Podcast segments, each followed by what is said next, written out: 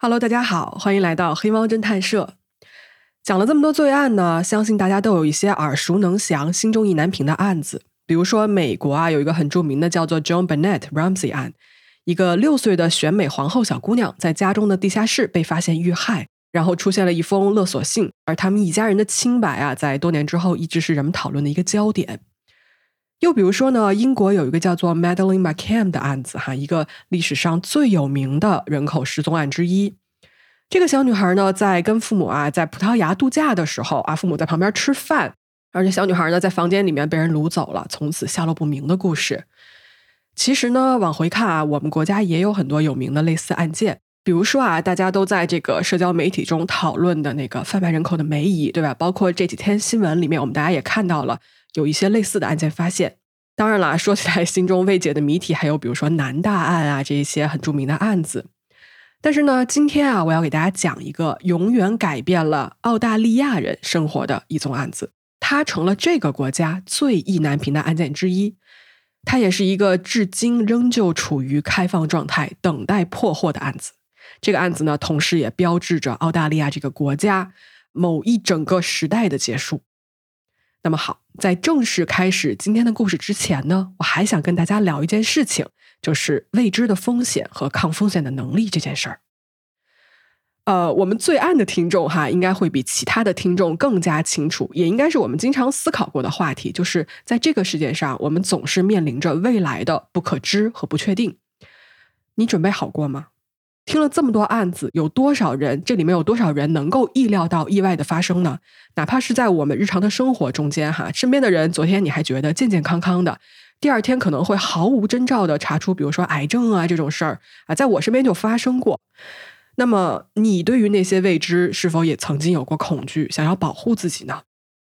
说实话，作为一个罪案播客的主播呢，我经常在节目里面嘱咐各位保护好自己，照顾好自己，多多小心。其实啊，今天这期节目之前，我想跟大家说一个平台，它叫做小雨伞。哎，你听到这是不是觉得我要卖货了？哈别急，你先听我说啊。小雨伞是一家成立十年多的由银监会批准成立的保险经纪公司，它不是保险公司，它是一个保险经纪平台。什么意思呢？打个比方哈，我买过保险，那肯定是出于对于我这个未来的安全啊、身体这个健康的担忧哈。但是我买的时候根本搞不懂那些保险条款，最后理赔的时候呢，发现一堆坑啊，这不赔那不赔的。但是像小雨伞这样子的保险经纪平台呢，它就是帮你避坑的。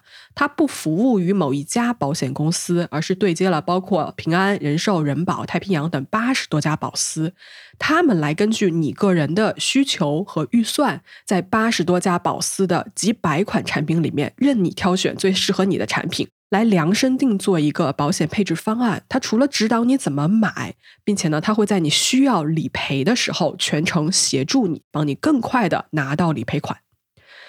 那么在我说下去之前呢，我要告诉各位啊，就听到这儿的黑猫的朋友们，去小雨伞的公众号报关键词“黑猫”，我送你们每个人一个免费的意外险，好吧？来，免费的，赶快先去领回家。而且，其实你们听完今天的这个案子啊，就会觉得说，真的不知道明天和意外，嗯，哪个先来。好，我接着往下说哈，你们先别转台，我来解释一下小雨伞平台对于我们这种普通人有什么样的好处。第一呢，它是省事儿，就是小雨伞啊，它负责从咨询到购买甚至理赔的整个链条，帮你节约了很多自己去对比和研究那些繁琐条款的时间，比你自己去单独走保险公司要省事儿。那么第二呢，是当风险真的来临的时候，你不是一个人。打个比方哈，你肯定跟保险公司买过保险，就好比呢，你在线下实体店买东西，有什么问题啊？你跟商家啊，就你对面那个人，你自己去打交道，好坏呢你自己解决。那么有可能吵起来哈，有可能对方不理你。但是小雨伞呢，就类似于某宝平台，哈哈，就同样是购物。你在这个平台上有什么跟商家沟通不清楚、不如意的，通过某宝介入处理，有一个第三方的力量来帮助你。这个比喻是不是已经说的很明白了？那好，我个人呢，其实也预约了小雨伞的这个保险咨询。毕竟黑猫推荐的产品呢，我是亲身要去试试看的。那么我呀就很好奇哈，作为女性。如果我要是选择打个比方啊，一直单身啊，并且不生小孩的话，我的人身风险该会有一个什么样的保证？等我老了的时候呢，我能怎么照顾好自己，将风险最小化？那相信有这么一个担忧的，肯定不止我一个人。而且呢，对方还告诉了我很多专业的知识啊，还伴随分析。他们跟我说了，比如重疾险、养老险这些，就挺有意思的哈。我发现呢，养老险这种东西就是拼谁活得长啊，越长越赚，而且靠谁都不如靠自己啊，这话一点毛病都没有，都得为自己着想。呃，作为罪案的主播，我还去问了给伴侣购买保险这件事情，相信大家在案子里面听的也很多，对吧？来放宽心啊！小雨伞的专业顾问告诉我说，如果你的伴侣要给你购买一个人身意外险，这是必须经过你本人签字同意才可以成立的。所以大家一定啊，不要轻易在自己没有看明白的保险协议书上签字，好吧？要找专业的人问问先。而且，如果你已经买了保险的这会儿也没有关系，你可以去找小雨伞顾问帮你做一个历史保单分析，看看有没有风险缺口，以及这些保险应该怎么用。好了，说到这儿啊，还是要最后提醒一句，大家不要忘了先去小雨伞的公众号报“黑猫”两个字，因为呢，除了领取免费的意外险之外，小雨伞还有一个原价六十八元的咨询服务。作为黑猫的听众，你花一分钱就可以去预约他们的咨询啊，几乎就是免费了。这个咨询服务呢，我觉得哪怕你不买保险，你跟他问一问、聊一聊，还是挺有必要的。那么感兴趣的朋友也可以点击 show notes 或者是置顶评论里面的链接去跳转。那最后呢，要谢谢小雨伞的信任和支持。希望在这个未知的世界里面，我们都能好好的保护自己，一起去抵御那些不可知的风险。来，我们开始今天的故事。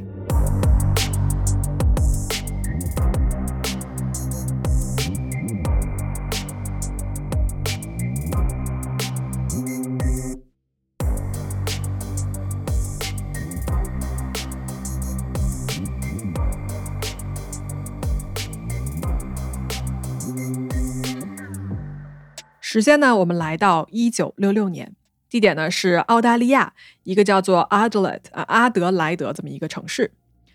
这个城市啊是澳大利亚联邦啊这个南澳大利亚州的首府，也是这个州的第一大城市，也包括是他们一个商业和文化中心。这个城市呢是澳大利亚的第五大城市，人口呢有一百三十万之多。它这个地方的经济啊，主要是以这种制造业啊，然后军工啊等等哈为一个主要的工业。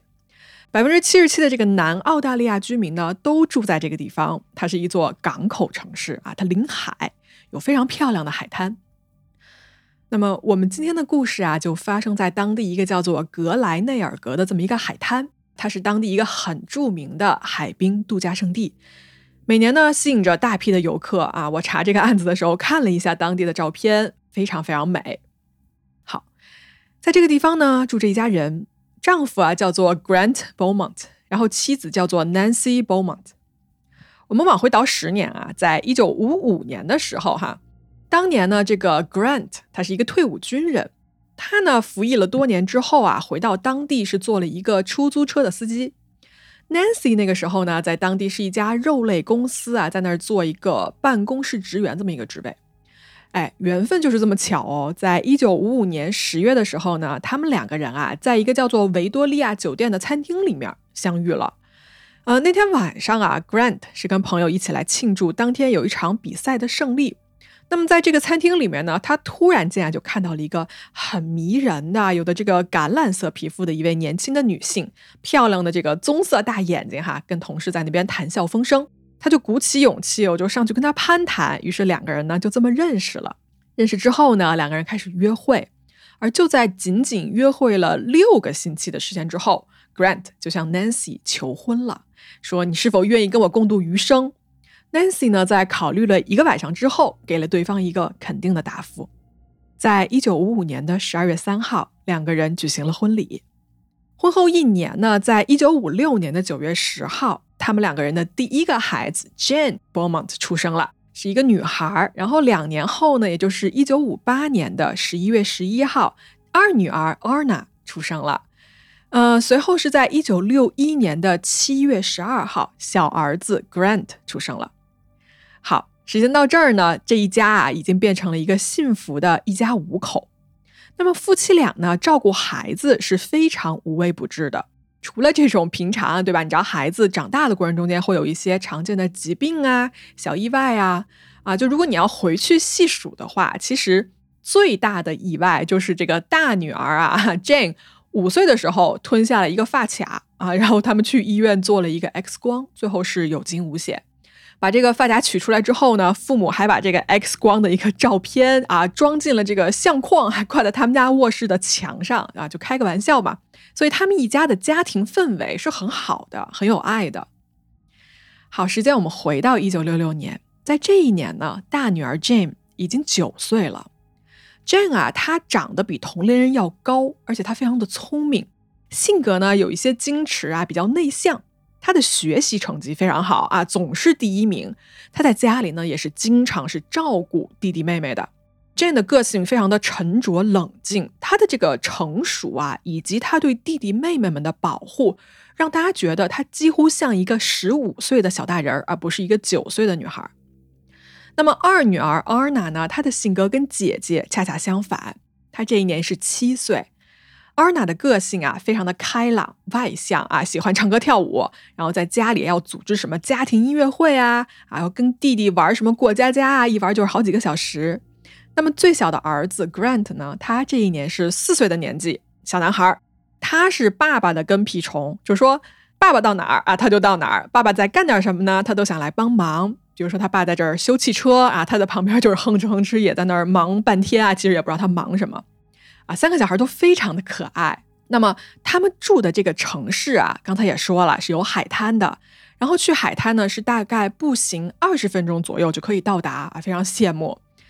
在季节合适的时候，他们一家人经常去海滩上。我说一下啊，这个海滩它是一个成熟的商业区，比如说呢，它这边有历史悠久的酒店。餐馆，然后景点，包括游乐园，一整片这个金色的沙滩啊，其实是孩子们一个非常理想的奔跑玩耍的场所。然后这个海滩周围呢，还有一个广场，它这个广场啊，可以说是一个中心枢纽了。呃，很多这种城市的有轨电车啊、线路啊什么的，都在这个地方交汇。那么这个时候呢，是澳大利亚的一月份，正是夏天。当年啊，这个持续的热浪导致气温呢一度逼近四十度，所以为了降温呢，很多人都选择啊在这样的天气里面呢就来到这个海滩来玩水降温。说一下啊，在二十世纪的六十年代，澳大利亚呢大多数孩子啊都是被父母放心可以让他们自己出去独立玩的。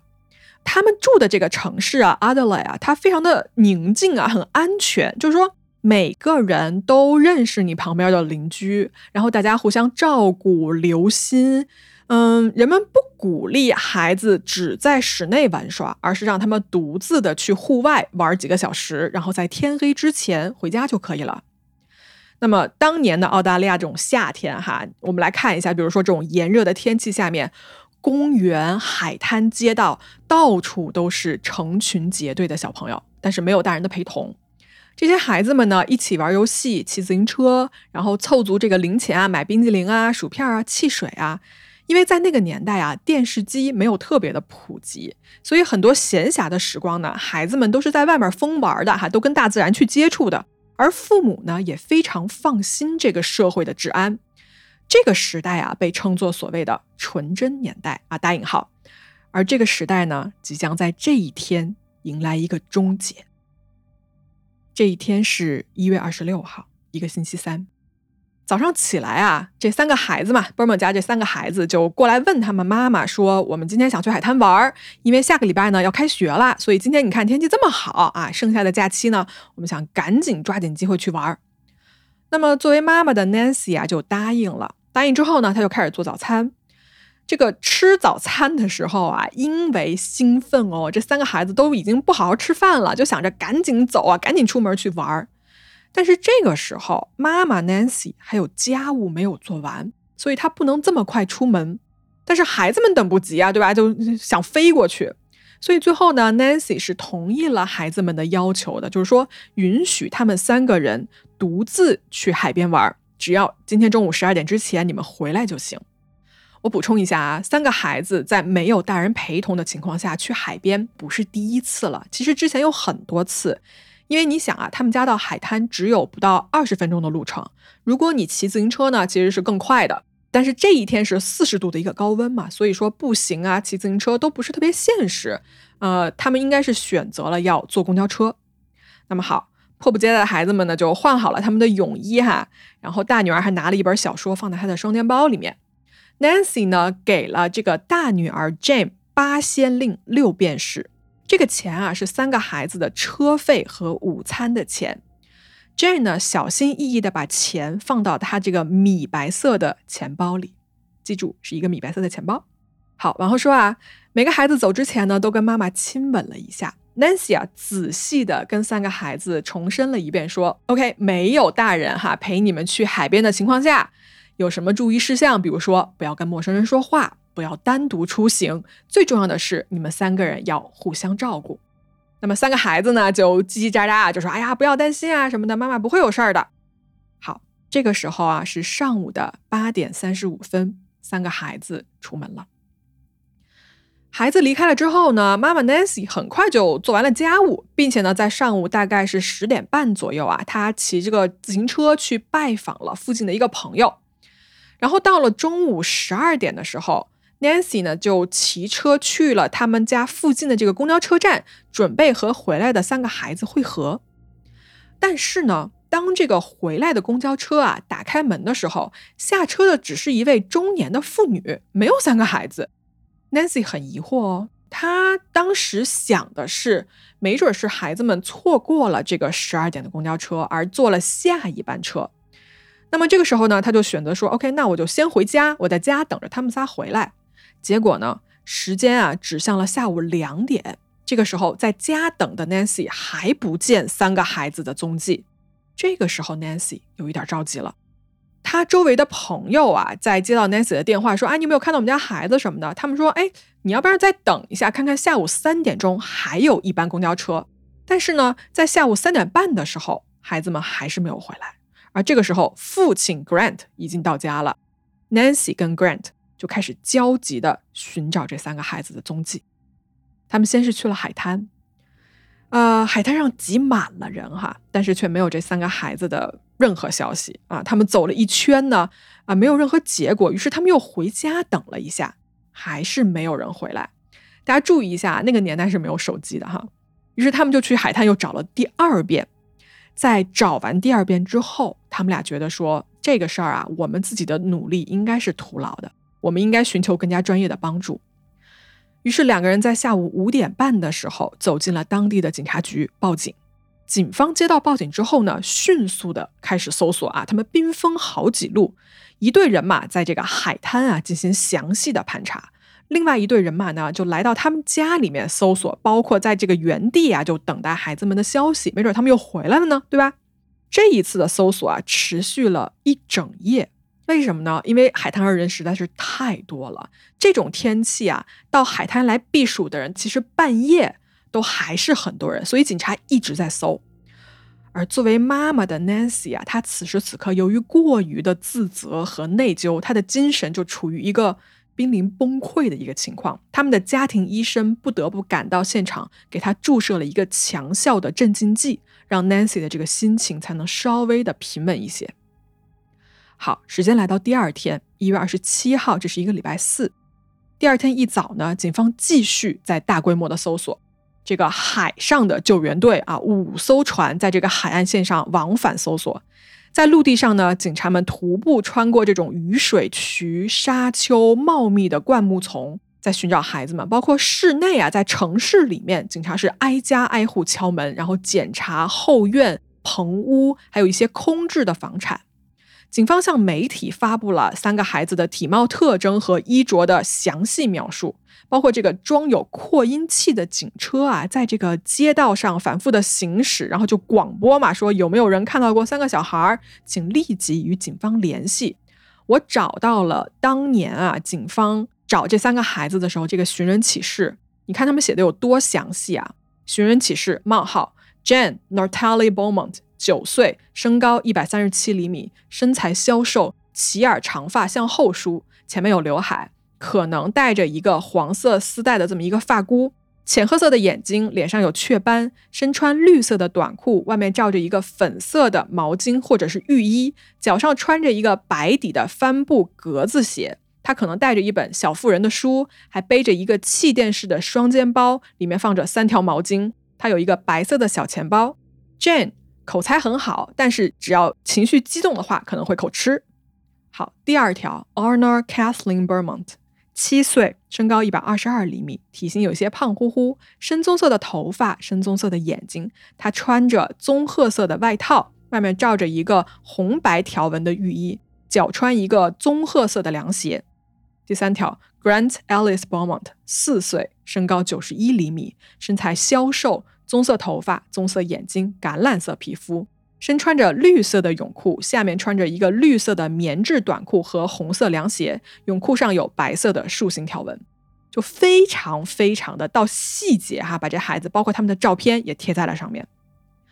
那么好，随着这个孩子失踪的消息的传播啊，当地的这个警局呢，很快就被来自公众的消息给淹没了。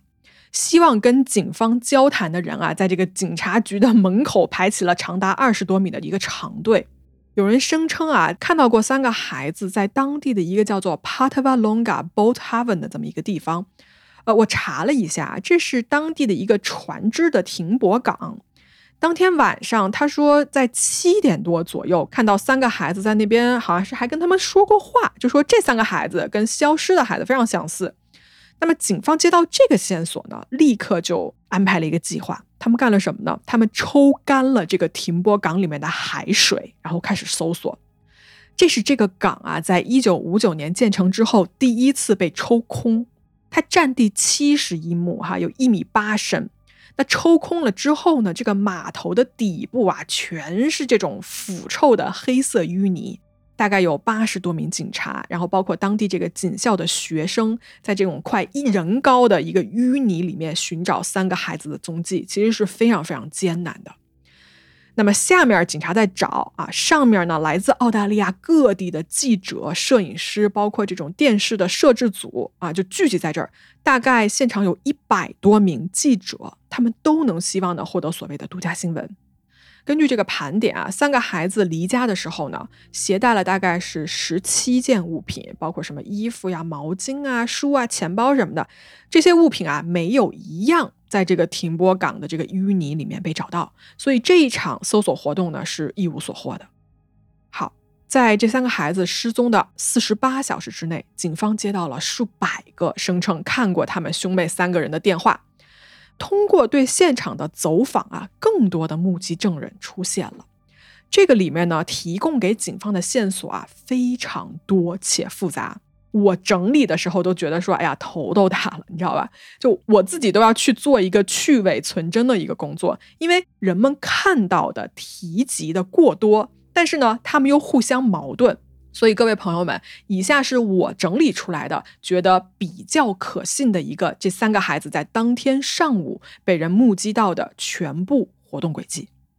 来，当天上午啊，Jane、Arna、Grant 三个人呢，从家中附近的这个公交车站上了车，开车的公交司机呢，向警方证实了这一点。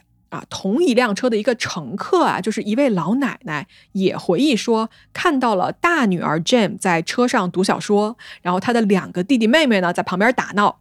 几分钟之后啊，车辆到达海滩，三个孩子下了车。下车之后的孩子们呢，被当地的邮递员 Tom Patterson 在路上目击到了。他说，他看到这三个孩子哈，一路有说有笑的走在路上，并且呢，向邮递员叔叔挥了挥手，打了打招呼，然后呢，就冲向了这个海滩的方向哈，在这个浅水区嬉戏打闹，但是没有去深水区。时间继续往后推，上午十一点之后，孩子们游完泳啊，从码头的这一块走到了一个草坪的区域。那么这个时候呢，有目击者看到三个孩子在海滩旁边，大家知道有那种水龙头，就是那种洒水头，给你身上冲一冲什么的。他们在那个洒水头下面玩耍。这个时候的时间点应该是上午的十一点二十五分左右。这个时间点呢，也同时得到了旁边另外一个坐在长椅上的女士的证实。但是呢，这两个人啊都提到说，他们看到有一个金发的男子开始跟孩子们搭话。这个男的是一个什么情况呢？他最开始啊是躺在一个就是他铺好了的一个浴巾上面的，在那个草坪上嘛。目击证人说啊，他们看到这几个孩子朝这个男人走过去，然后小男孩先是从他身上这样跳过去，随后呢，两个女孩也跟着一起跳过去，于是大家就玩成一团。这个目击证人啊，大概是在十五分钟之后就离开了现场。他说走的时候啊，孩子们跟这个男人是一起玩闹的。那么时间再往后推，当天的十一点半，就是到中午的某个时间段了哈。三个孩子走进了一家蛋糕店，这家蛋糕店呢，其实就已经在回家的这个公交车站的旁边了。到这个时候啊，孩子们还是在听了妈妈的话啊，拿妈妈给他们的钱去买一个午餐。Nancy 记得吗？给了孩子八仙令六便士啊。在这插一句啊，虽然说澳大利亚现在的货币是澳币，但是在一九六六年的二月之前啊，这个时间段。澳大利亚的这个货币体系呢，依旧是英镑，也就是先令啊、便士这些，而且它呢不是十进制，一英镑等于二十先令，一先令等于十二便士，所以一英镑等于二百四十便士。我为什么要解释这个呢？是因为孩子们去买午餐的时候，拿出来的不是妈妈给的八先令六便士，而是拿出了一张一英镑的纸币。这个钱啊，在当年不是一个小数目。就是根据蛋糕店的店员回忆啊，他们买了五个面包，然后买了一些带肉的那个馅饼，然后两大瓶汽水。其中一个孩子还说了一句话，他说：“给那个人买一个面包。”这个话其实是很奇怪的，因为店员其实认识这三个孩子，但是呢，他们之前啊，从来没有在店里买过这种带肉的馅饼。而且这一次，他们购买的食物量也远远大于了三个孩子的饭量，包括他们掏出来这个一英镑的巨款，对吧？这个钱数是很多的，所以店员的印象是尤为深刻的。在这儿，我跟大家说一句啊，这一段店员的证词其实不是在案发当年就被公布出来的。这个很有特征的一英镑的这个线索啊，居然是在案发后一整年，也就是一九六七年才被警方公开。具体是为什么，我不知道。但是在这儿跟大家提一句，毕竟我是按时间线在这儿给大家整理，所以这一块呢，我还是回过头来加起来一块儿说。那么好。买完饭的孩子们啊，照理来说，对吧？原计划就是要坐公交车回家了，但是没有。根据目击证人说啊，他们出现在了一个大楼的附近。这一段经历啊，是被一对当时坐在长椅上的老年夫妇目击到的，并且呢，他们看到三个孩子旁边还有一个男人。这个男人是金发，个子呢比较高，大概是一米八左右，而且呢。老夫妇告诉警方，这个男人啊，还过来跟他们有一段对话，说了什么呢？这个男人走近他们啊，就说：“哎，你们看到有人拿了我们的衣服吗？”这个老夫妇就很疑惑啊，就说：“是什么衣服啊？”男人就说：“有人从我们的衣服里面拿走了一些钱。”夫妇俩就说：“啊，没有看到啊，不好意思。”那么随后呢，这个男人就回到了孩子们的身边。接下来啊，老夫妇看到这个男的给孩子有一个穿衣服的举动，他呢把一个外面的短裤套在了孩子这个泳装的身上，哎，有点奇怪，为什么呢？因为大女儿 Jane 她其实远远过了需要有人帮忙穿衣服的一个年龄，所以两个夫妇在旁边看着就是印象很深啊，因为就觉得说哪儿怪怪的。这一对夫妇呢，在中午十二点十五分的时候离开了这个区域。他们走的时候啊，孩子们还跟这个男的在原地待着。但是呢，就在这之后，再也没有任何的目击证人看到或者是听到任何的跟这三个孩子相关的信息了。在众多的这个目击证人的证词里面啊，警方找到一部分比较可信的人，去做了一个嫌疑人的一个素描。大多数人呢，其实记忆是比较模糊的，不能够提供一个比较清晰的，比如说眼睛瞳孔的颜色啊、啊鼻子形状之类的一个具体的描述。所以最后综合出来的一个图像啊，哎，我给大家描述一下，就是说是一个瘦长的脸、尖下巴，他的眼睛和眉毛也是那种细长的款哈，短头发，看上去像是一个寸头，然后年龄呢应该是三十岁不到四十岁的样子。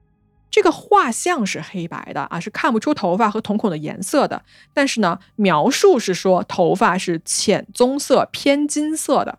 这个素描的画像啊，我放在公众号，大家可以去看一下。那好，画像出来了之后呢，整个南澳大利亚进入了一个戒备的状态。有很多人哈，因为长得像这个画像里面的人，就被人举报了。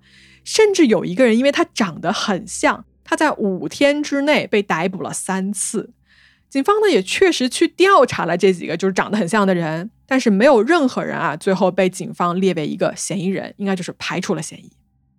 好，以上呢就是三个孩子们在一月二十六号的上午被众多的目击证人拼凑起来的一个行动轨迹以及凶手的一个画像了。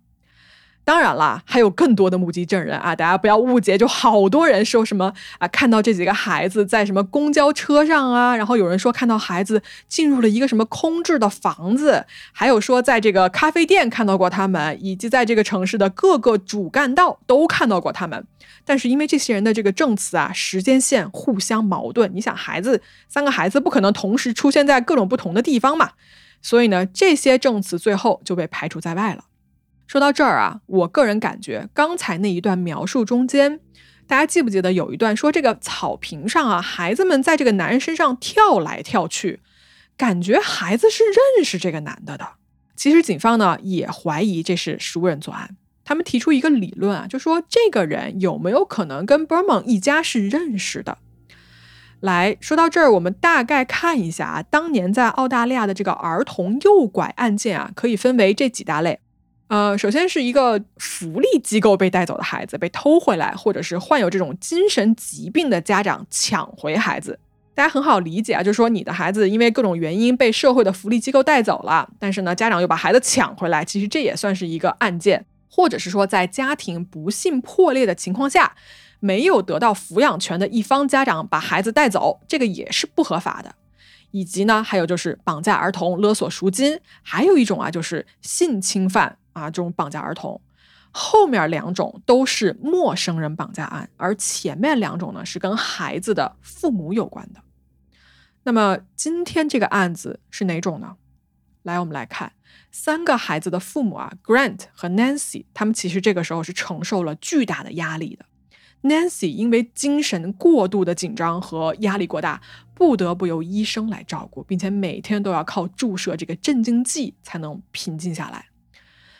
Nancy 说啊，她说我真的很不明白，为什么我的大女儿 Jane 明明是一个比较害羞的女孩，却会允许那个男人帮她在泳衣外面穿短裤。就她说，我其实非常困惑，为什么会有这么一个行为发生。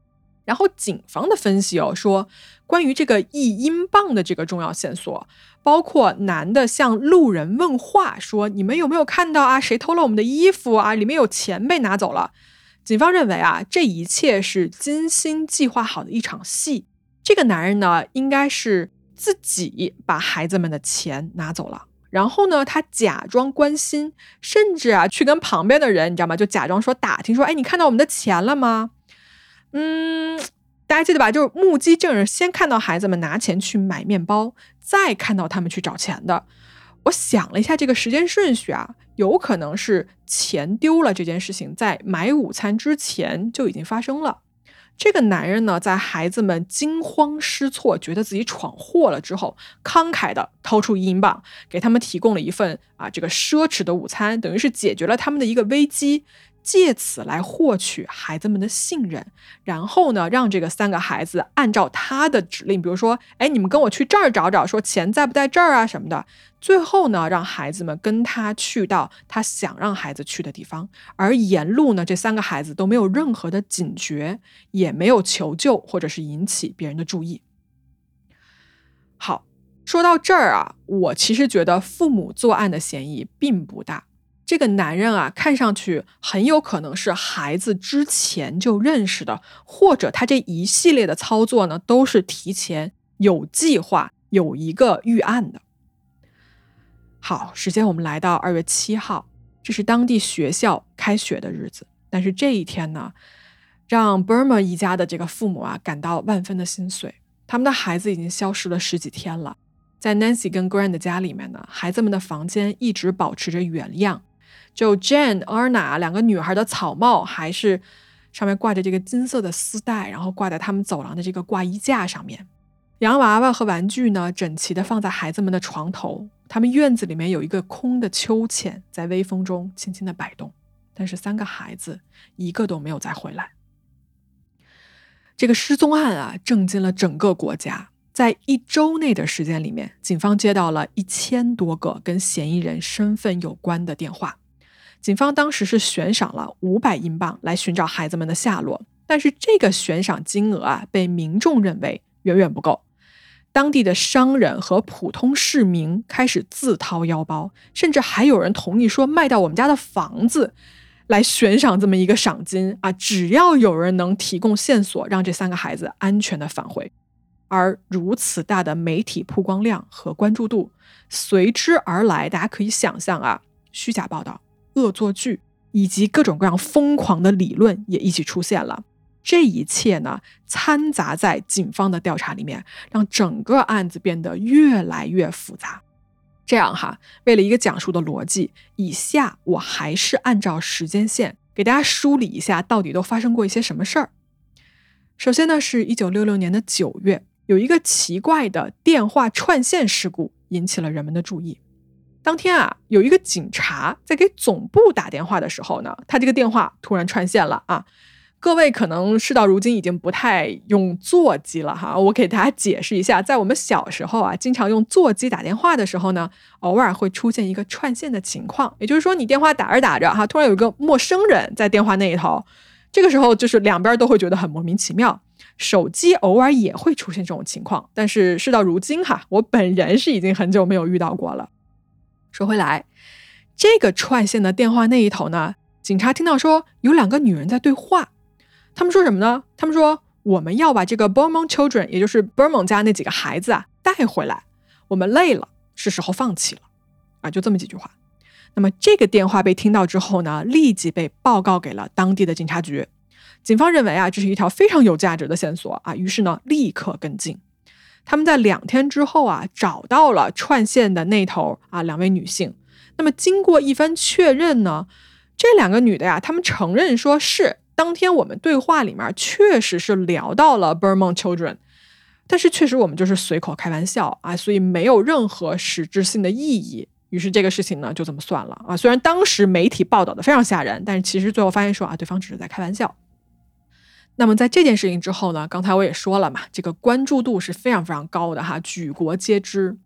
那么有很多所谓的。千里眼神秘主义者也赶往 Nancy 的一家，就纷纷提出啊，要靠自己的神力来帮助他们找到三个孩子。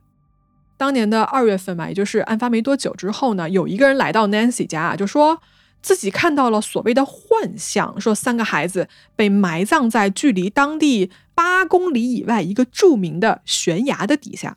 他说啊，我非常的确信。并且呢，当场拿出了一个什么占卜棒，说这根棍子啊指引了他，带他去到了那个悬崖的下面。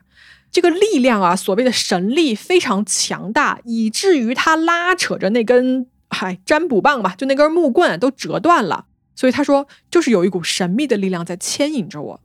嗯，警察就将信将疑的驱车嘛，就来到了他所谓的这个指引的地方。结果发现说，他指的这个所谓的坟墓啊，不过就是一个小土堆啊，里面什么都没有啊。还有一天啊，就 Nancy 她打开家门，就发现有个女人在他们家门口。这个女的呢，伸出来的一只手啊，就挂着一个摆来摆去的一个钟摆。然后他进到 Nancy 家，就把这个钟摆呢挂在他们家厨房的某一个地方，说：“我有力量可以读到某些信息。”但是在他们家坐了大概一个多小时之后呢，Nancy 是还是很有礼貌的啊，把这位女士请出了家，估计也是没有读出什么来吧。还有人声称呢，通过自己的千里眼看到三个孩子被囚禁在某个教堂的地下室里面啊，就总之把各种各样怪力乱神的人啊，什么猜想啊，全都一股脑涌过来了。我不知道啊，为什么在很多这种西方的案件里面，特别是找不到人的情况下，你会经常看到有所谓灵媒的加入，就是借助某种神秘的力量来怎么说协助警方破案吧。说实话啊，这个真的是有点让我啼笑皆非，因为我所接触过的所有案子里面，没有一个案子是靠灵媒破获掉的。而且，就哪怕我刚才说了这么多哈，这些事情没有因此而停止哦。在一九六六年的九月份，有一个非常著名的灵媒也来到了澳大利亚的这个城市，宣称说要帮忙破案。这个人叫做 Gerard Coiset，他呢是一个荷兰人。这个人出生于一九零九年哈，传说他呀在十五岁的时候就可以预知未来。他怎么着呢？他在他们家干农活的时候，突然眼前出现了一个什么？他父亲倒在市中心的画面。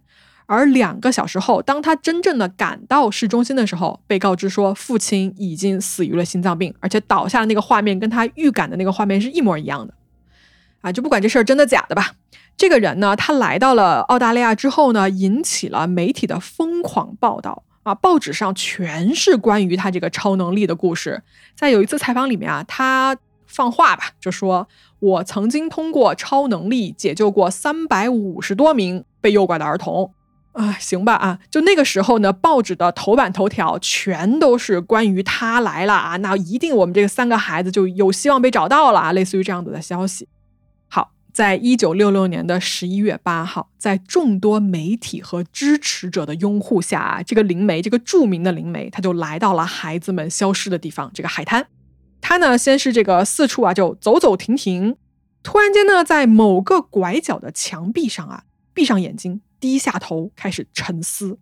随后呢，他又疯狂的用纸笔写下了一些什么啊？那这个媒体就很兴奋啊，就说：“哇，这怎么了？”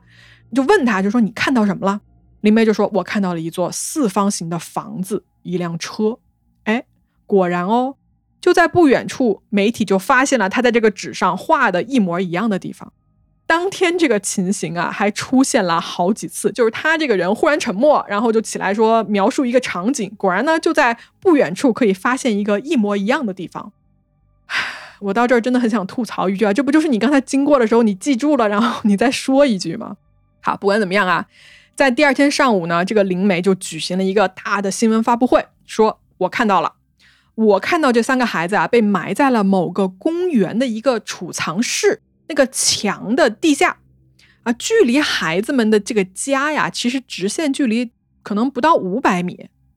那么警方呢，就通过他这个描述呢，就找到了他所说的这么一个地方。那这个灵媒呢，最后就是跟警方一块儿去了。”在这个建筑物啊某处墙壁的时候，这个灵媒突然就声称说：“哎呀，我有了强烈的感应。”警方搜了一下啊，首先这个储藏室里面是什么都没有的。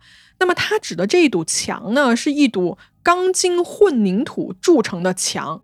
然后著名灵媒就这么说：“他说，孩子们就在这一堵的墙的底下。”那么问题来了，挖还是不挖呢？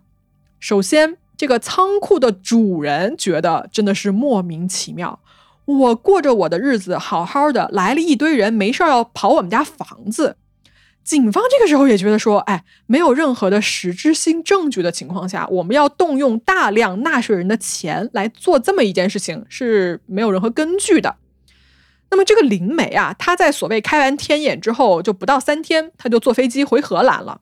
他就留下了这么一个所谓的预言，还是什么，就是一个未知数。那么在接下来的几个月里面呢，挖还是不挖，成了当地一个公众争论的焦点。他们甚至啊成立了一个公民行动委员会，进行了民意调查。结果显示呢，最后是收到了一万三千多张赞成票，觉得说就是得挖。那么有这么多人赞成了之后呢，这个委员会啊就呼吁公众来捐款，以资助这一项就是耗资巨大的一个工程。在一九六七年的三月一号啊，三个孩子失踪了十四个月之后，挖掘工作还真就开始了。警察、孩子的家人都到了这个挖掘现场，而在挖掘工作呢进行了九天之后啊，他们把这个钢筋混凝土墙啊就给刨了嘛。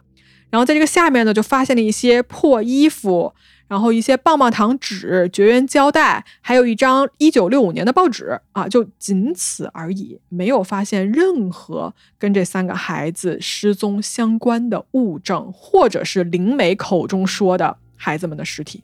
所以呢，最终啊，这个挖掘工作是以失败告终，这场闹剧呢，也算是有了一个结束。好了。上面我说了这么多奇怪的人的事儿哈，就大家听到这可能有点着急，说到底这件事情有没有任何真正的实质性的进展？哎，在一九六八年的二月二十九号，一封信出现在了 Nancy 他们家的信箱里。这封信是谁写的呢？这封信是以大女儿 Jane 的口吻写的，信上是这么说的：“亲爱的爸爸妈妈。”我们很安全，所以不用担心我们。这两年来呢，我们非常想念你们。那天在海边啊，我们正在往公交车站走的时候，有一个开车的人拦住了我们，问我们要不要搭车。我们说好的，然后这就是一切的开始。最开始呢，大概有六个星期，他一直盯着我们，后来就没有那么盯的那么严了。Arna 和我呢，经常谈论起你们，但是 Grant 已经两年之后不太记得你们了。我们这几年呢，一直吃的很好啊。我 Arna Grant 都希望你们一切都好。刚才那个男人跟我说，只要你不报警，他就愿意放我们走。只要你愿意到维多利亚来接我们，他说，如果你们报警，这个交易就取消。你必须在二月二十六号下周一九点十分到某某的邮局门口接我们。爸爸，你必须穿深色的外套和白色的裤子，这样那个人才能认出你来。然后那个人让我告诉你，千万不能让警察知道。他说，如果你告诉了警察，那还不如不来。所以，请不要告诉警察。我们都很期待下周一见到你们。再说一遍，请不要告诉警察，那个人并不想伤害我们。我们仍然爱你们。然后落款就是爱你们的 James、Arna 和 Grant。这封信的邮戳啊，显示他寄过来的地方呢是在当地以东四百英里的一个城市。那收到信之后啊，Grant 跟 Nancy 呢就立刻把这封信交给了警方。他们觉得啊，这封信的字迹和口吻都非常像大女儿 Jane。但是呢，有一个问题啊，就是他这个信手写信里面把妹妹的名字 Arna A R N N A 少写了一个 N。父母就觉得说有点奇怪，你怎么会把妹妹的名字写错？他们有点害怕，说这是不是一个恶作剧？但是他们心里又始终想着说：“万一呢，对吧？万一真的是自己孩子写过来的呢？万一他们还活着呢？”所以啊，Grant 跟 Nancy 这一对父母呢，就决定赴约。他们按照要求啊，在当天穿着指定的衣服，在指定的时间到了邮局来等待孩子们的出现。邮局的附近啊，以及邮局的里面，全都安插了警方的便衣。那么约定的时间到了。没有人出现，但是电话铃响了。电话那头有个男的说：“不好意思，我要迟到一会儿，会尽快赶过来。”但是在那之后呢，这个男人还是没有出现。这条街上的其他商户陆续接到了这个男人打过来的电话，只是这些接到电话的员工去邮局里面跟这一对父母传达消息。那传达什么消息呢？就是对方坚持说：“说我堵在路上，一会儿就到，一会儿就到。”最后啊，孩子们的父母等了整整一天，而且不止一天。第二天、第三天，他们都坚持在邮局再次等待，但是最后什么都没有发生。那个男的没有出现，三个孩子呢，更是没有出现。当 b u r m a 夫妇回到家的时候，发现他们的邮箱里面又多了几封信，其中有一封信啊，是大女儿 Jane 的口吻写的。他这么写：“他说，亲爱的爸爸妈妈。”我们今天吃了一顿非常美味的午餐，我们吃了火鸡，还有很多蔬菜，味道非常好。那个男人把我们喂得很好，他昨天呢还带我们去看了音乐之声。小 Grant 在里面睡着了，因为他听不懂。然后另外一段写到说，你带了那么多警察去，他很失望。他一直都知道警察在那儿。他说这就是为什么他们当时已经在街对面了。但是呢，他说最好现在要停下来，所以我们就停了下来。最后说，Grant 和 Arna 向你问好，落款是爱你的 Jane、Arna 和 Grant。那么除了这封信呢，还有第二封信。这一封信啊，是那个男人写的啊。这个信有点长，我就不全念了哈。大概意思是这样子的：他说，亲爱的 Berman 先生和夫人，我非常抱歉，当你们在邮局的时候，我没能把你们的孩子交还给你们，因为我知道有警察。其实从某种程度上来说，我没有把他们交还给你们是你们自己的错。Jane 在信里面明确说了不要带警察，你还是带了。我呢替你们把孩子们照顾得非常好啊，我会尽可能经常给你们写信的。我也会让 Jane，也许还有 Arna 写信给你。很抱歉，在两年半啊，差不多两年半时间里面给您带来的不便。落款是那个人。一周后来了第三封信。这封信上啊，还是用 Jane 的语气写的。他说：“亲爱的爸爸妈妈，我希望你们来的时候是可以把我们接走的。但是那个人说你们带了几个警察，我多希望你们没有带。如果你们没有那么做的话，可能现在我们已经和你在一起回家了。”那个男人说：“总有一天他会让我们坐火车回家的。我希望你们永远不要忘记，无论发生什么，我们仍然非常非常的爱你们。”落款是爱你的 Jane Arna Grant。这封信之后啊，再也没有任何关于 Jane Arna Grant 的消息出现过。警方呢，其实哎，拿着这几封信吧，是一筹莫展的，因为这个信件啊，被很仔细的处理过，而且那个年代呢，也没有 DNA 技术，所以呢，追查不到，就是没有任何办法的。那么好，信这一趴给大家说完之后呢，来，我们来看一下这个案子有没有别的调查方面的进展。呃，我们来看一看啊，在这么多年里面冒出来的一个又一个的嫌疑人吧。我们把镜头调转一下，来到一九七三年的八月二十五号，这是一个礼拜六，在当地的一家大型的体育场里面啊，这一天有一场比赛正在如火如荼的举行。有一对年轻的夫妇呢，带着几个孩子也来观看比赛。在比赛到了第三节后半段的时候啊，这个时候已经是。嗯，应该是上午十点半左右了哈。十一岁的这个 Joanne 带着四岁的 Christine 去上厕所，两个小孩儿。半个小时过去了之后呢，这个孩子们还是没有回来。那么他的父母啊就开始紧张，他们去厕所看了一下，说：“哎，孩子们不在那儿。”于是呢，他们就开始联系这个场地的安保，想要广播找人。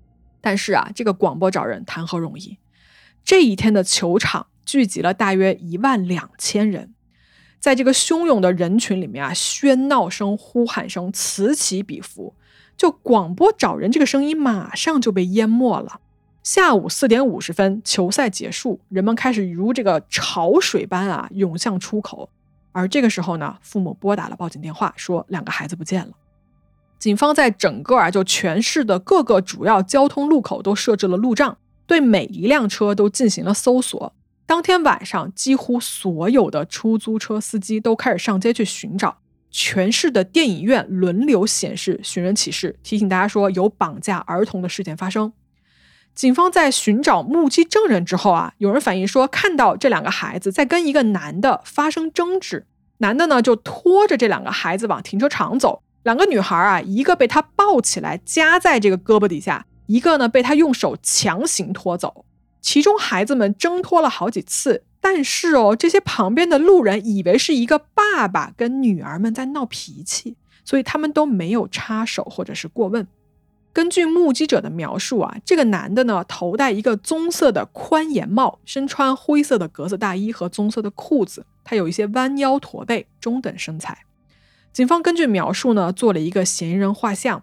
而这个画上的人啊，跟我们今天案子里面 Berman Children 那三个孩子的嫌疑人画像，我觉得啊，可以称得上是一模一样。大家感兴趣去公众号，你们去看一看这两张画的对比。然后啊，其实嫌疑人的犯案手法，你要对比来看的话，也是很相似的，就是在大庭广众之下，直接把孩子们就带走了。这个凶手极度自信的心理状态，让警方都觉得很震惊。而这个案子跟 Berman Children 的案子是一样的，就是几天变成了几周、几个月，案件毫无进展。在多年之后哦，除了一堆这种阴谋论，以及把他跟 Berman Children 这三个孩子的案子联系在一起之后，没有任何其他的消息出来。这两个在球场失踪的孩子也是一样，他们人间蒸发了，而一直到今天还是下落不明。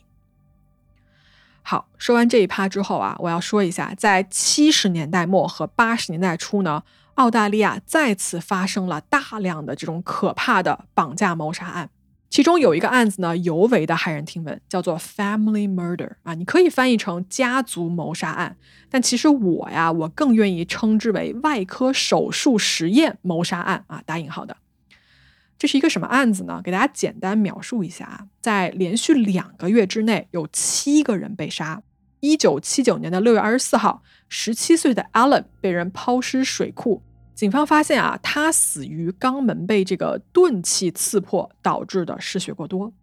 八月二十八号，二十五岁的 Neil 他的尸体被人发现，他呢死后被切割成多块，但是呢部分身体又被缝合在了一起。哎，我就不一个一个描述了，他就是受害人很多。警方最后啊逮捕了一个叫做 Bevan Spencer von Annen 的人。嗯，在一个所谓可靠线人的法庭的口供下啊，他说这个 Bevan 这个人啊，曾经在几年前吹嘘过自己在海滩上抓走了三个孩子这么一段对话。他说呢，他把这三个孩子啊带回家进行所谓的实验。根据这个线人的描述啊，Bevan 这个人声称他对每个孩子都进行了高超的手术，并且将他们连接起来。其中一名儿童在手术过程中间死亡。因此呢，他杀死了另外两名儿童，并且呢，将尸体丢在了当地南部的一个灌木丛中。那么，警方因为这一段证词啊，一度将 Bevan 这个人列为了 Burmont Children 案的重大嫌疑人，但是他却拒绝跟警方合作啊，就他不透露任何相关的信息。最后说一句啊，他是因为谋杀罪被判终生监禁，不得假释。但是这个人啊，他跟 Burmont Children 儿童失踪案吧，就这两个事件之间的关系呢，始终是一个谜。警方曾经根据这个线人的供词啊，去当地的一个水库，还是那个什么灌木丛旁边，试图去打捞三个孩子的尸体。但是大家想啊，这个时候已经是一九九零年了，水库有的地方深达一百米，而且这么多年过去，数吨的这个淤泥啊，已经聚集在这个地方。如果真的有遗骸的话，也早就被掩盖掉了。所以在打捞了快一个月之后，搜索被取消，而 Bevan 这个人跟我们今天这个案子的联系也就到此为止。嗯，我想说一下我个人啊，就是我的猜想，我认为啊，包括其实也有很多媒体认为，Bevan 这个人对于受害者的选择其实是更倾向于，嗯，快二十岁的年轻人的。所以其实三个孩子吧，并不在这个连环杀手的受害者选择范围之内。但究竟是还是不是，我只能抛出这么一个猜想。因为接下来啊，还有更多的嫌疑人我要说。那么好，我们看时间，这个时候已经来到一九九零年了，对吧？DNA 技术出现了，大家还记得吧？当年那个 Jane 不是写过来很多信吗？就说约着要在邮局见面。警方在 DNA 技术出现之后呢？再次找出来了那些信，并且呢提取了相关的物证，包括这种指纹技术的进步，哈，让警方很快的将目标定在了一个附近州的一名四十一岁的男子身上。对于警方突如其来的讯问啊，这个男子他承认，他说这个信是我写的，但是呢，这只是我当年在青少年时期的一个恶作剧。他对自己当年的一个不成熟的行为表现出了极大的悔意。然后警方啊，经过一系列的调查，认定说这个人呢，确实跟这个失踪案毫无关系。也就是说，那些信，包括约孩子父母在那儿见面，就是一场纯粹的恶作剧。考虑到时间以及他作案时的年龄，警方最后没有对他提出任何的指控。来，我们来到九十年代末，一个叫做 Arthur Stanley Brown 的人进入了这个警方的视线。这个人啊，他也是一个连环杀人犯。他曾经涉嫌谋杀他的第一任妻子，并且呢，在七十年代的时候性侵啊，并且杀害了一个五岁和七岁的孩子。为什么这个人也被拉到了 Burmont Children 这个案子的嫌疑人的列表里面呢？并且是一度被怀疑呀，他就是球场那个案子把两个孩子也绑走的凶手。哎，大家肯定猜出来为什么了，因为他跟那两幅素描长得真的是太太太太太像了。你们自己去公众号文章看一眼，好吧？我只能说，我觉得几乎是同一个人，所以我很可以理解为什么这个连环杀手会被怀疑是这两宗案子的凶手。但是呢，问题出在他只是长得像，警方没有任何证据可以证明他跟这两个案子之间有任何关系。Arthur 这个人啊，因为谋杀罪被审判的时候，他已经八十六岁了，而且呢，他被诊断出一系列的精神疾病，被法官判定为不适合受审的范围，所以呢，他就被释放了，并且呢，这个人是在二零零二年过世，就他直到死啊，他从来没有因为原本要指控他的四十五项罪名坐过一天牢。好，我们往后走哈，来到应该是第四个嫌疑人哈，我们来看一看。在两千年啊，有一个连环杀手叫做 James Ryan O'Neil，他被捕了。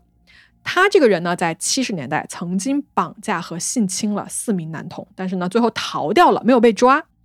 四年后呢，他再次犯案，因为绑架和谋杀一名九岁男童被定罪。好啊，那大家肯定要问了哈，为什么说他跟今天这个案子有关呢？是因为他在私下告诉过几个他自己的熟人，说：“哎，我对这三个孩子的失踪是负有责任的。”那么，当警察审问他的时候，问他说：“你是不是杀了那三个孩子？”嗯，然后这个 James 就说：“哎，根据我律师的建议，我不会说我当时在哪儿以及在做什么的。”啊，最后这个人呢是被法庭判了谋杀罪成立，他的刑期是终身监禁。嗯，他好像是提出过保释要求，但是从来没有被批准过。那他跟 Burma Children 三个孩子的失踪到底有没有关系？这个人嘴非常严，到最后到现在他也没有再说过任何一句话。好讲到这儿哈，如果大家去看关于这个案子的 Wikipedia 那个页面啊，你会发现那个里面还列了 N 个 N 个连环杀手，都觉得是这个案子的嫌疑人。但是到这儿呢，我觉得因为节目时长的关系，也没有必要去一一列举了。我接下来要讲的呀，是到目前为止外界觉得距离真相最接近的一个猜想，而且我个人呢也倾向于认可这个观点。哎。到底是什么呢？来，在两千零六年的时候，有一本叫做《Searching for the Beaumont Children: Australia's Most Famous Unsolved Mystery》这么一本书出版，作者呢是叫做 Alan Whitaker。这本书的出版吧，本来就并不奇怪，你知道吗？它是为了纪念 Bormon Children 案四十周年出的这么一本书，而且其实关于这个案子呢，出的书并不少，就不止他这么一本书。但是问题就在于说啊。这本书出版之后，书的作者 Alan 接到了一个电话，是二零零六年的六月份，一个女人打过来的。她说啊，我觉得我的前夫的父亲，也就是我的前公公啊，跟这个案子有非常大的联系。本来啊，作者这个 Alan 吧，听到对方说了这些之后，觉得说，哎呀，这是不是又是那千百个所谓线索之一呢？对吧？就是很多人都说啊，我看到过这几个孩子。但是他听对方啊仔细的一讲之后，他说：“哎，不对劲。”他的直觉告诉他自己说，这个电话有可能是真的。来，我们来看啊，这个女人的前公公是一个叫做 Harry Phillips 的人。这个 Harry 啊，他在六十年代的时候就已经是一个百万富翁了，就真的很有钱啊，在那个年代，他是一个商人。他呢，在当时啊，为一个很著名的汽车工业制造零件。在外界看来啊，Harry 是一个魅力四射啊、风趣幽默的人。他曾经在一九八三年的时候获得了这个著名的澳大利亚功勋奖章，并且呢，他与当地的这个政界人士啊关系密切，完全称得上是人脉啊非常广，然后位高权重，受人尊敬。但是私底下呢，Harry 跟这个光鲜亮丽的外表是完全不一样的。他的童年啊，可以称得上是一团糟。首先呢，他从小遭受了这个母亲的虐待啊，导致 Harry 的心理健康受到了一定程度的影响。嗯，他私下非常爱好绸缎哈，这个听起来是很正常的。但是呢，根据他的家人说啊，他一穿绸缎的这种衣服或者什么的，就会无法抑制自己的性兴奋。并且呢，经常要晚上穿着绸缎在他们那个偌大的家里面要走来走去，甚至是一看到或者是听到绸缎的声音就无法自拔。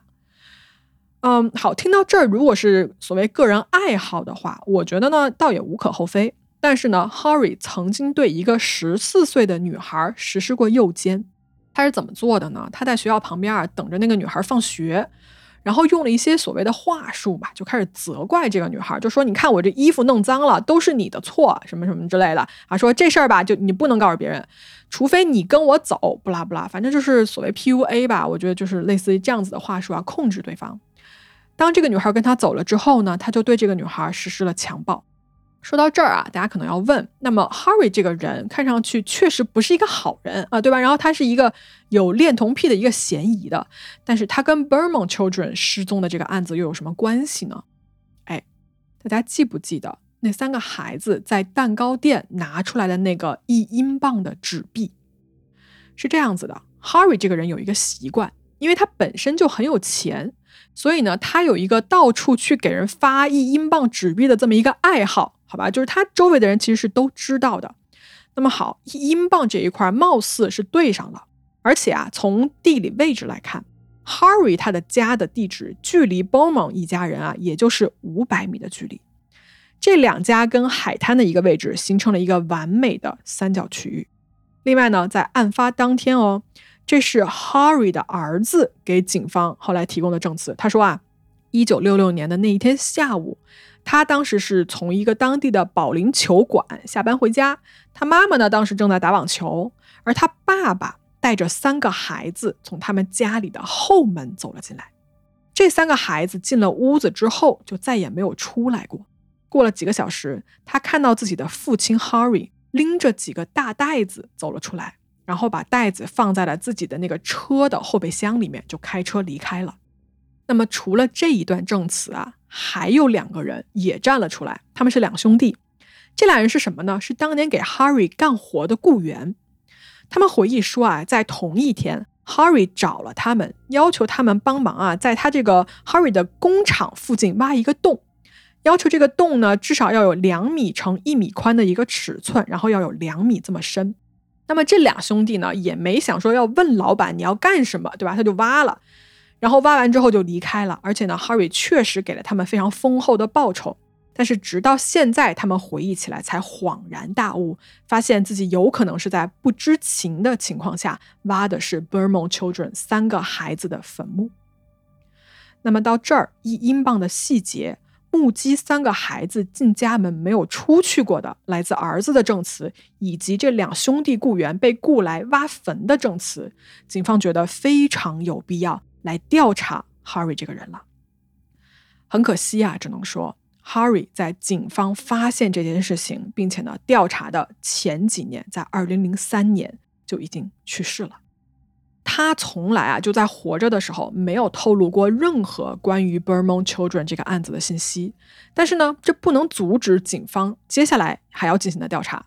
警方不管怎么样，他们还是来到了 Harry 的家里面。这个时候呢，他家里住的是 Harry 的第二任妻子啊，当然这个时候也就是他的遗孀。警方去他们家的时候呢，这个女人啊带着警察看了一圈他们的房子，包括地下室。而在地下室的架子上有一个东西引起了警方的注意，是一个白色的带小夹子的钱包。这个钱包跟当年大女儿 Jane 用的钱包非常的相像，是那个用来装妈妈给的午餐钱的一个小包。大家记不记得我在给你们形容那天的孩子们出门的时候，也给你们强调过这个白色的小包？警方看到这个包之后呢，就回去啊，就越想越不对劲。第二次，他们又去了一遍 Harry 家，然后问他的这个第二任妻子说：“这个钱包是你的吗？”这个女人说：“啊，这是我上个礼拜在一家旧货商店买的。”哎，这个对话呀，奇怪就奇怪在 Harry 首先他是一个非常非常有钱的人，就他们家条件很好，而且呢，他死后遗产大部分都留给了妻子。这个妻子全身上下都是名牌和奢侈品。那么，为什么他要突然去一家廉价的二手商店买一个破旧的小白包呢？没有办法解释。那么，警方还想接着问嘛？结果这个女人就说：“哎，我觉得你们是时候离开了。”然后就开始送客，因为警方也没有任何的搜索令之类的东西嘛。但是在这之后，警方再次来他们家的时候，就再也没有见过这个钱包。据称是说找不到了，有可能是不小心扔掉了。那么事情到这儿怎么办呢？大家肯定也会惦记，说当年不是有两个兄弟挖过坑吗？对吧？如果真的埋了这三个孩子的话，现在还能找到吗？首先啊，因为年代太久，很多当时的地址和这个地面的建筑都发生了改变。嗯，你让这两个人在这么多年之后，在一大片地上精准的指出一块一米乘两米的坑，确实他们是记不起来了啊，只记得一个大概的区域。那么好。二零一四年十月的时候，当地的警方呢，通过这个地面穿透雷达啊，找到了一个这个区域上面一个比较小的异常的点。然后他们挖掘了这个所谓的一米见方的一个土块之后呢，却是哎一无所获。最后他们也确实是向这个媒体承认啊，就说应该我们是挖错了地方。在四年后，二零一八年的一月份啊，这个当地的警方跟电视台以及当地的一所大学联合开展了一项调查，就是说对这个废弃的工厂吧，因为当时还是 Harry 的工厂，但是现在已经废弃了，对他们进行了一个更加彻底的挖掘。在当年挖坑的这个兄弟俩的进一步协助之后呢，法医科学家们啊发现了一片曾经被动过的泥土，大概是有一个坟墓那么大。当年呢，整个澳大利亚对这一块地方是寄予厚望的，希望说啊，你看第二次对吧？我们有了更加周密的计划，更加精心策划的一个挖掘行动，是不是可以带来一个重大的突破？然而呢，这一次的挖掘发现的仍然只是一些垃圾和一些动物的骨头。到今年啊，距离这三个孩子失踪已经过去了五十七年的时间了。如果 Jane、Arna、Grant 还活着的话，他们也分别是六十七岁、六十四岁和六十二岁的人了。很可惜的是啊，在二零一九年的时候，孩子们的妈妈 Nancy 在一家疗养院去世了，享年九十二岁。而在二零二三年，也就是今年的四月九号，他们的爸爸 Grant 也去世了。这两个人直到生命的最后一刻，仍然没有等到自己的孩子们回家。这个案子到目前为止，仍旧是澳大利亚刑事史上最大规模的警方调查的这么一个案子之一。即使在几十年之后，它仍然是澳大利亚史上最有名的悬案之一。哈，就警察到现在呢，都一直声称说他们从未放弃过调查此案。而直到今天哦，这个案子仍然是悬赏一百万澳币，只要有人能帮助破案，来了结这个困扰了整个国家、困扰了澳大利亚人半个多世纪的这么一宗悬案，一百万澳币归你。很多社会评论学家啊，也将这一起绑架案呢视为澳大利亚社会演变过程中的一个重要的事件，被称为澳大利亚纯真年代的结束。在这之后啊，整个社会进入了 stranger danger 的阶段。什么阶段呢？就是说，家长啊不再允许孩子们在无人看管的情况下独自出行，所有的人都开始对外界的危险开始做一个重新的评判。社区不再是一个安全的地方，它潜伏着危险的恋童癖、性侵者和谋杀案。如果你不想你的孩子们出事，那么作为父母就不能再心那么大，你要起到更多的监护的责任。以前那个对于社会是安全的这么一个理所当然的想法，自从 b u r m o n Children 的案子之后呢，就再也不复存在了。而这三个兄弟姐妹失踪的故事啊，跟史上美国非常著名的 John Bernard Ramsey 以及英国非常著名的 Madeleine McCann 啊，这么一个事件，被并称为历史上最有名的几大跟儿童失踪或者是谋杀相关的案件。说到这儿啊，我其实最后还想浅浅的聊一下 pedophile，也就是恋童这件事情啊。我知道黑猫的听众中间有很多是家长啊，所以我觉得应该值得去看一看相关的领域的知识。恋童啊，其实是用来形容某些人认为说青春期之前的儿童是拥有性吸引力的。在医学界啊，这被认为是一种性偏离，就是它的成因，嗯，首先是不明的。科学界呢普遍认为是说它跟脑部发展、遗传以及过往的生活经历都是息息相关的。但是我们要注意一下，性侵儿童的人不完全等同于恋童癖，它是有一定区分的。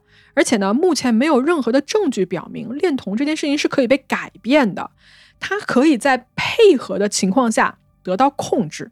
但是对于恋童者的治疗效果，在医学界还是缺乏一个足够的研究和证据的。